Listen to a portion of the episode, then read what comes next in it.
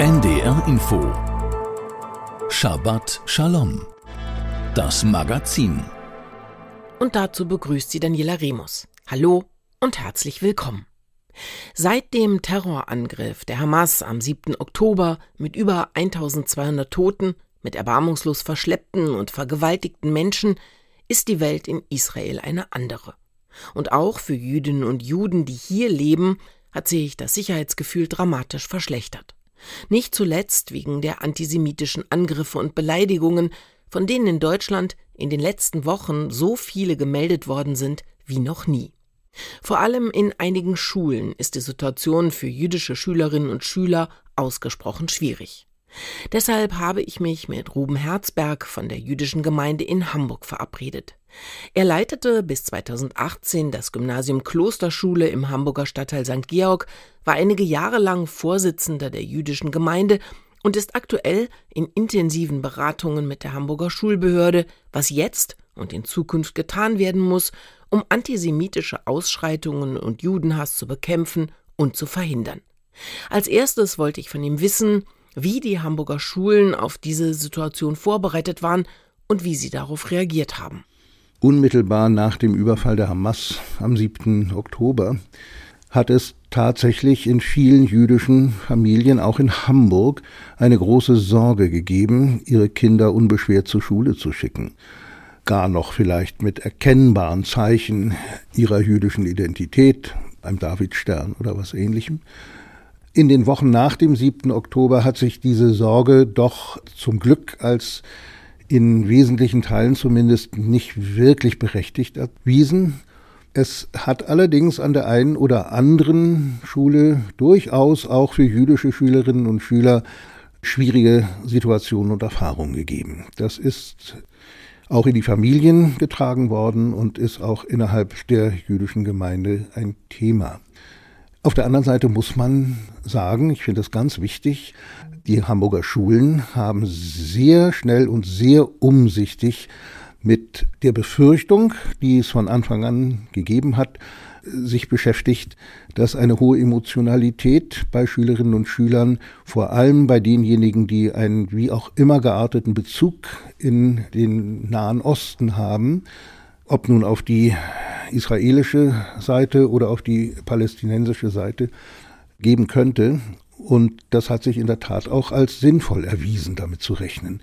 Das Landesinstitut für Lehrerbildung und Schulentwicklung, das ja auch für die Unterstützung aller Hamburger Schulen in vielen inhaltlichen Fragen zuständig ist, hat unglaublich schnell reagiert, hat innerhalb ganz weniger Tage eine Website kreiert, auf der nicht nur sinnvolle und handhabbare pädagogische Ratschläge und Orientierung gegeben worden sind zum Umgang mit hoher Emotionalität innerhalb der Schülerschaft, sondern auf dieser Website gab es und gibt es weiterhin, und sie wird gut gepflegt und weiter ausgebaut, viele sehr hilfreiche und sehr sinnvolle Materialien in einer geradezu vorbildlichen Struktur.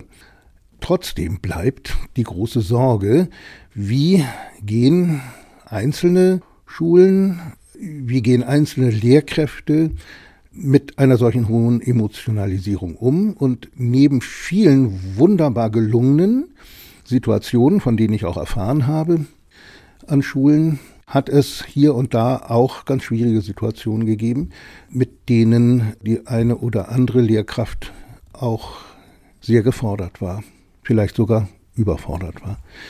Und das führt dazu, zu überlegen, was kann man noch mehr tun. Ja, wie erleben die Lehrerinnen und Lehrer das? Ich stelle mir auch vor, man kann sich das dann auf der Website angucken. Man nimmt A, die Quellen, also rein die wissensbasierte Unterstützung bestimmt positiv wahr und auch pädagogische Kniffe, sag ich jetzt mal, wie man in so einer Situation reagiert. Dennoch stelle ich mir vor, dass das unglaublich schwierig ist, wenn man damit keine Erfahrung hat. Was hören Sie von den Lehrerinnen und Lehrern? Reicht das? So eine Website, wo zwar ganz viel draufsteht, aber ich muss mir das alleine erarbeiten. Ich kann nicht die Erfahrung machen, sondern ich mache sie erst in dem Moment, wenn ich das tatsächlich versuche anzuwenden. Also ich denke, es reicht bei weitem nicht, gute Materialien zusammenzustellen und auch gute pädagogische Orientierung zu geben, auch ansprechbar zu sein. Das ist alles wichtig und überhaupt nicht überflüssig, aber es ist mit Sicherheit nicht ausreichend, um eine solche Problematik an Schulen insgesamt und auf lange Sicht gut zu bearbeiten. Und dazu kommt, dass der Nahostkonflikt an Schulen latent auch immer ein Thema ist, innerhalb der Schülerschaft. Aber ob er bewusst und gezielt, kenntnisreich und didaktisch versiert Unterrichtsthema ist, das steht auf einem anderen Blatt. In den Hamburger Bildungsplänen gab es viele Jahre lang eine wunderbare Möglichkeit, den Nahostkonflikt intensiv und auf hohem Niveau zu behandeln, nämlich in der Oberstufe im Fach Politik, Gesellschaft, Wirtschaft, früher genannt Gemeinschaftskunde. Ein Semesterthema hieß internationale Beziehungen, internationale Konflikte. Und viele Kolleginnen und Kollegen an den Schulen haben gerade den Nahostkonflikt als einen, leider muss man sagen, Dauerbrenner in der internationalen Politik in den Mittelpunkt gestellt und hatten da auch die Möglichkeit, sehr differenziert, mit vielen Materialien, mit ihren Schülern ganz wesentliche Punkte zu erarbeiten, nicht nur Ursachenforschung zu betreiben und damit die Grundlage zu schaffen, ein fundiertes Urteil abzugeben. Dieser Themenbereich ist seit einiger Zeit in der gymnasialen Oberstufe nicht mehr als zentrales Thema eines Semesters definiert. Damit fällt ein ganz wichtiger Bereich weg, wo Hamburger Lehrerinnen und Lehrer mit Blick auf die verpflichtenden Inhalte der Bildungspläne Unterrichtszeit zur Verfügung stellen können. Also wäre es geboten, zu überlegen, ob Themen, die wirklich aktuell auch von zentraler Bedeutung sind, in irgendeiner Weise hier nicht nur der zusätzlichen Zeitressource, die man vielleicht hier und da als Lehrkraft findet im Rahmen seines Unterrichts oder innerhalb einer Projektwoche untergebracht werden, sondern an zentraler Stelle. Es muss aus meiner Sicht und auch aus Sicht der jüdischen Gemeinde, für die ich an dieser Stelle auch sprechen darf, wäre es sehr wichtig, genau zu überlegen, wie man über die Freiwilligkeit hinaus und über das Angebot guten Materials, guter Beratung und guter Fortbildungsangebote die Schulen anders orientieren und ich möchte sagen, vielleicht auch anders verpflichten könnte. Dazu gibt es Möglichkeiten. Und die werden vielleicht etwas konkreter, wenn man sich klar macht, dass die Hamburger Landesverfassung vor wenigen Monaten geändert wurde. In der Hamburger Landesverfassung ist jetzt ganz klar formuliert, dass der Kampf gegen und die Prävention von Judenfeindschaft und anderen Formen von Menschenverachtung, der Kampf gegen Antisemitismus und andere Formen von Menschenverachtung ein Staatsziel ist.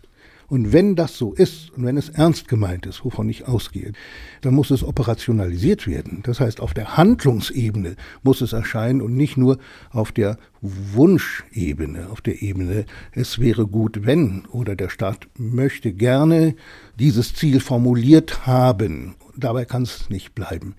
Aber nun ist die gegenwärtige Situation natürlich noch die, dass das noch nicht in den Schulen wirklich angekommen ist im Sinne einer verpflichtenden Wissensvermittlung. Wie ist die Situation jetzt ganz konkret? Was kann die Schule jetzt eigentlich in dieser zum Teil emotional sehr aufgeladenen Situation leisten? Ich denke an die ganzen Videos, die von den ganzen Schülerinnen und Schülerinnen geschaut werden. Welche Möglichkeiten gibt es da ganz konkret? Ja, was kann man dagegen tun? Also Schule hat schon die Pflicht, wie man so schön sagt, die Schülerinnen und Schüler da abzuholen, wo sie sind. Das heißt, dass zwar viel Meinung, aber wenig Faktenwissen da ist. Das heißt, Schule muss auch einmal die Schüler und Schülerinnen auffangen in ihrer Emotionalität und nicht jede schwierige Meinung sofort negativ belegen. Ja, aber dabei kann es nicht bleiben. Schule muss dann auch mit dieser nicht ganz einfachen Situation in geeigneter Weise umgehen. Und zwar nicht nur pädagogisch, sondern auch didaktisch, auf der Sachebene. Und hier stelle ich im Gespräch auch mit vielen Lehrkräften eine wirklich große Unsicherheit fest. Und das hat auch viel damit zu tun, dass zum Beispiel die Entstehungsgeschichte Israels im Bewusstsein vieler auch gut informierter Menschen, und dazu gehören auch leider Lehrkräfte, sehr lückenhaft ist. Aber das muss man wissen, um die Dinge ordentlich nebeneinander legen und beurteilen zu können. Ich würde jetzt gerne einmal nochmal zurückgehen. Sie sagten vorhin, die Emotionalität müsse von den Lehrkräften aufgefangen werden, jetzt in der gegenwärtigen Situation. Können Sie mir das ein bisschen konkretisieren? Was macht man, wenn man entgegengebrüllt bekommt, dass es ein Genozid, der an den Palästinensern stattfindet? Israel hat kein Existenzrecht. Also wenn es wirklich an diese extrem grenzüberschreitenden Äußerungen geht, wie geht man damit um? Das ist eine ganz schwere Aufgabe, aber die Pädagogen haben eine Grundkompetenz, mit Konflikten umzugehen. Sollen sie haben, müssen sie haben. Es gibt dazu eine wunderbare Regel, die 3D-Regel und die lautet in diesem ganz konkreten Fall, wenn es um Israel geht, keine Delegitimierung, keine Dämonisierung und keine doppelten Standards. Und wenn man das mit Inhalt füllt, dann heißt es, wenn wir uns hier gemeinsam über ein Problem auseinandersetzen wollen, das euch am Herzen liegt und das ich auch wichtig finde als Lehrer, dann einigen wir uns erstmal auf bestimmte Gesprächsregeln, weil wir sonst anders gar nicht klarkommen. Also wir sprechen niemandem sein Existenzrecht ab, weder den Israelis noch den Palästinensern, also keine Delegitimierung, wir dämonisieren niemanden. Also wir unterstellen weder den Israelis noch den Palästinensern in diesem Gespräch, dass sie das Schlimmste wollen und eigentlich Ausgeburten des Teufels sind und keine doppelten Standards. Das heißt, wir legen die gleichen moralischen Regeln und Anforderungen an beide Seiten. Und wenn sich eine Schülergruppe darauf verständigt und das geschieht in aller Regel, wenn ein gut geschulter Pädagoge, eine gut geschulte Pädagogin sich darum bemüht und ein Vertrauensverhältnis auch zur eigenen Lerngruppe hat, dann kommt man damit auch gut zurecht. Was man nicht machen sollte, ist, und das ist wohl hier und da mal geschehen, in den ersten Wochen nach dem 7. Oktober, große Schülermengen unvorbereitet in einem großen Raum am Ende in der Schulaula zu versammeln und zu sagen, wir wollen mal über einen Auskonflikt hier reden und diskutieren da passiert es dann schon mal, dass eine besonders dominante junge Person äh, sich das Mikro greift und schlimme Sprüche loslässt. Wenn dann die Schule in Handlungsnot ist, damit umzugehen, dann ist das Problem nicht ganz klein. Das war ein Gespräch mit Ruben Herzberg. Der ehemalige Schulleiter der Hamburger Klosterschule in Haifa geboren und in Hamburg aufgewachsen, gibt nicht nur eine pädagogische Fachzeitschrift für die Hamburger Schulbehörde heraus, sondern arbeitet auch mit der Behörde zusammen, um Antisemitismus und Judenhass zu bekämpfen. Als Musik hat sich Ruben Herzberg das Stück Halleluja von Leonard Cohen gewünscht. Now I've heard there was a secret chord that David played and it pleased the Lord. But you don't really care for music, do you?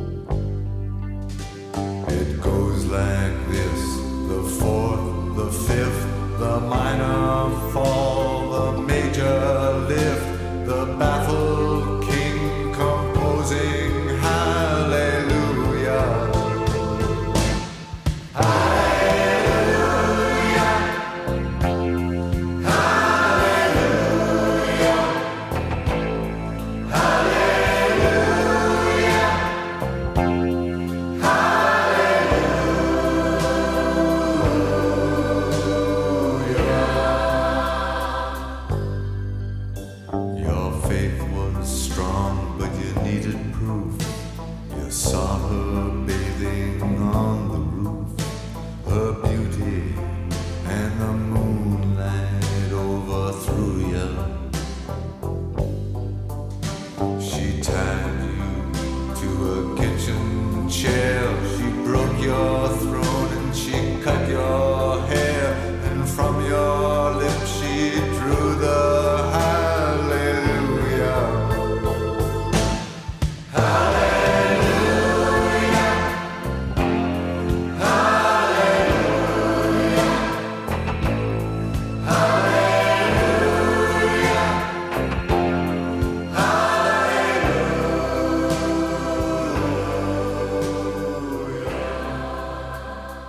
Sie hörten das Halleluja von Leonard Cohen.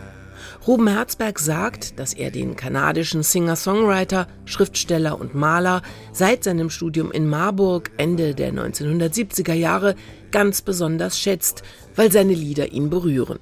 In Halleluja hört er die uralte hebräische Aufforderung zum Lob des Herrn, aber auch das Zweifelnde und Suchende, das für den jüdischen Musiker Cohen so typisch war. Leonard Cohen starb im November 2016. Und jetzt kommen wir zum Nachrichtenüberblick. Nach Antisemitismus und Plagiatsvorwürfen ist die Präsidentin der renommierten Harvard-Universität Claudine Gay zurückgetreten.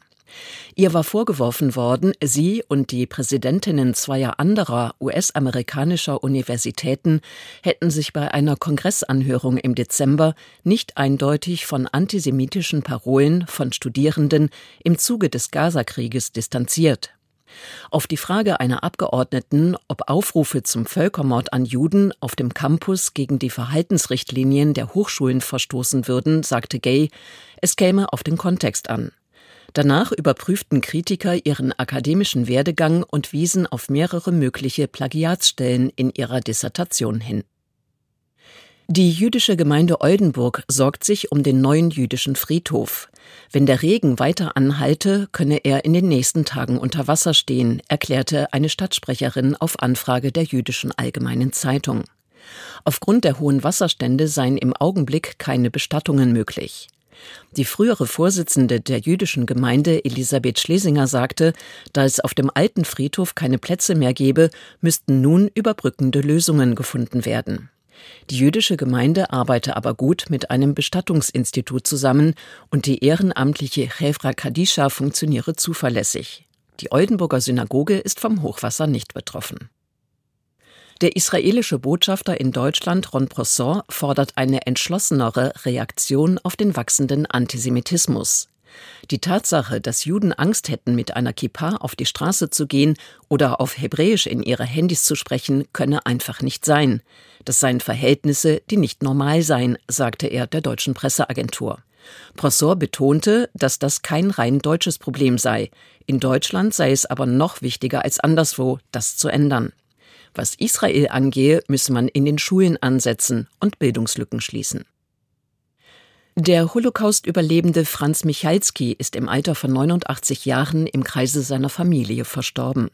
Gemeinsam mit seiner Frau Petra sei er ein unermüdlicher Zeitzeuge für die Verbrechen des Holocausts gewesen, erklärten Vertreter von Politik und Gesellschaft. Michalski sprach als Zeitzeuge in Schulen und bei Tagungen über seine Kindheit. Noch am 28. November kam er anlässlich des Jahrestages des ersten Kindertransportes von Berlin nach Großbritannien zu einer Gedenkveranstaltung nach Berlin. Michalski wurde 1934 in Breslau geboren. Seine Mutter konvertierte vor der Ehe vom Judentum zum Christentum. Die Nationalsozialisten sahen darin eine unerlaubte Mischehe und verfolgten die Familie. Michalski überlebte dank der Unterstützung von Helfern. Die mittelalterlichen Schumstätten in Speyer, Worms und Mainz erhalten in diesem Jahr eine Sonderbriefmarke. Die Herausgabe der Sondermarke sei ein deutliches Signal gegen Antisemitismus und Intoleranz, erklärte die Vorsitzende des Vereins der Schumstätte Stefanie Seiler. Durch die Marke könnten die Schumstätten auch über Rheinland-Pfalz hinaus bekannter gemacht und weiteres Interesse für das aktuelle jüdische Leben in Deutschland geweckt werden. Die 85-Cent-Marke soll am 5. Dezember veröffentlicht werden. Seit 2021 sind die mittelalterlichen jüdischen Städten von Mainz, Speyer und Worms gemeinsam das erste UNESCO-Welterbe zur jüdischen Kultur und Geschichte in Deutschland. Soweit die Meldungen. Und das war unsere Sendung Shabbat Shalom mit Daniela Remus am Mikrofon. Hören Sie nun die Auslegung des Wochenabschnitts der Torah, der fünf Bücher Mose, von Rabbiner Walter Rothschild aus Berlin. Wo beginnt die Geschichte? Geschichte beginnt immer mit Vorgeschichten. Unser Wochenabschnitt Shemot, der Anfang des zweiten Buches Mose, beginnt mit einer Wiederholung der Namen derer, die mehrere hundert Jahre zuvor nach Ägypten kamen. Man kann die Geschichte des Auszugs aus Ägypten nur verstehen, wenn man weiß, wie sie überhaupt dorthin kamen, wann und warum und wie viele. Damals hatte Dürre geherrscht in dem Land Kanaan, aus dem sie laut der Bibel nach Ägypten kamen, und das den Israeliten nun als Land, in dem Milch und Honig fließen, versprochen werden sollte. In den letzten Monaten habe ich in meiner Familiengeschichte geforscht und alte, wiederentdeckte Dokumente, Briefe, Urkunden und Listen durchgesehen, die zeigen, wie meine Urgroßeltern aus Riga und Ponnewesch, aus Kanada und aus Deutschland nach England kamen, damit ich dort geboren werden konnte und damit ich selbst später England verlassen konnte, um wiederum nach Deutschland zu kommen, was in meiner Familiengeschichte eine Art Rückkehr war. Unser Wochenabschnitt erzählt nun die Geschichte einer neuen Generation, aber die Wurzeln sind wichtig, die Verheißungen, die Gott den Vorfahren, den Patriarchen gemacht hat. Und wo endet die Geschichte? Nirgendwo, könnte man sagen. Wir sind jetzt in der Gegenwart immer noch ein Teil von ihr. Die Zeit geht weiter. Sie ist ein Kontinuum. Interessanterweise endet unsere Torah, die ersten fünf Bücher, mit dem Tod von Mose. Aber was danach passiert, ist genau so wichtig, vielleicht sogar noch wichtiger, wird aber kaum gelesen. Unsere Geschichte geht unter Joshua weiter, der das Volk ins Land führen wird, so wie Mose das Volk aus Ägypten geführt hatte. Warum lesen wir das nicht? Warum wird es fast immer vergessen, übersehen? Wie wir so oft sehen, ist Religion nicht nur ein abstraktes Konzept, das in die Wüste passt, ins Niemandsland, über das man ruhig und philosophisch und theologisch plaudern kann, sondern muss auch in Staaten gelebt werden, wo man Einwohner und Grenzen und Verwaltungen und Steuern und Abgaben und Nachbarn hat. Das macht alles so viel komplizierter. Mose wird die Israeliten nach ihren Stämmen definieren und organisieren, damit sie ihre Zelte gemeinsam aufschlagen, aber Joshua muss dann später das Land unter den Stämmen aufteilen. Die Wüstenerfahrung dauerte 40 Jahre, war aber nicht geplant. Nach Hause kann man nur kommen, wenn man weiß, wo zu Hause ist. Die Idee von einer Nation, die jüdische Version heißt Zionismus, ist eine schöne Freizeitbeschäftigung, aber ein echtes Land aufzubauen und dort mit anderen zu leben, ist viel komplizierter und entspricht nicht immer dem Ideal. Im 20. Jahrhundert wollten einige Juden ein Land und einen Staat mit Infrastruktur und Gesellschaft aufbauen, und das war nicht einfach. Ihre Gegner im 21. Jahrhundert, was wollen sie aufbauen? Man hört mehr darüber, was sie zerstören wollen, als darüber, was sie aufbauen wollen. Wenn wir also über das zweite Buch der Torah sprechen, stellt sich die Frage, wie viele Bücher sollte es wirklich geben?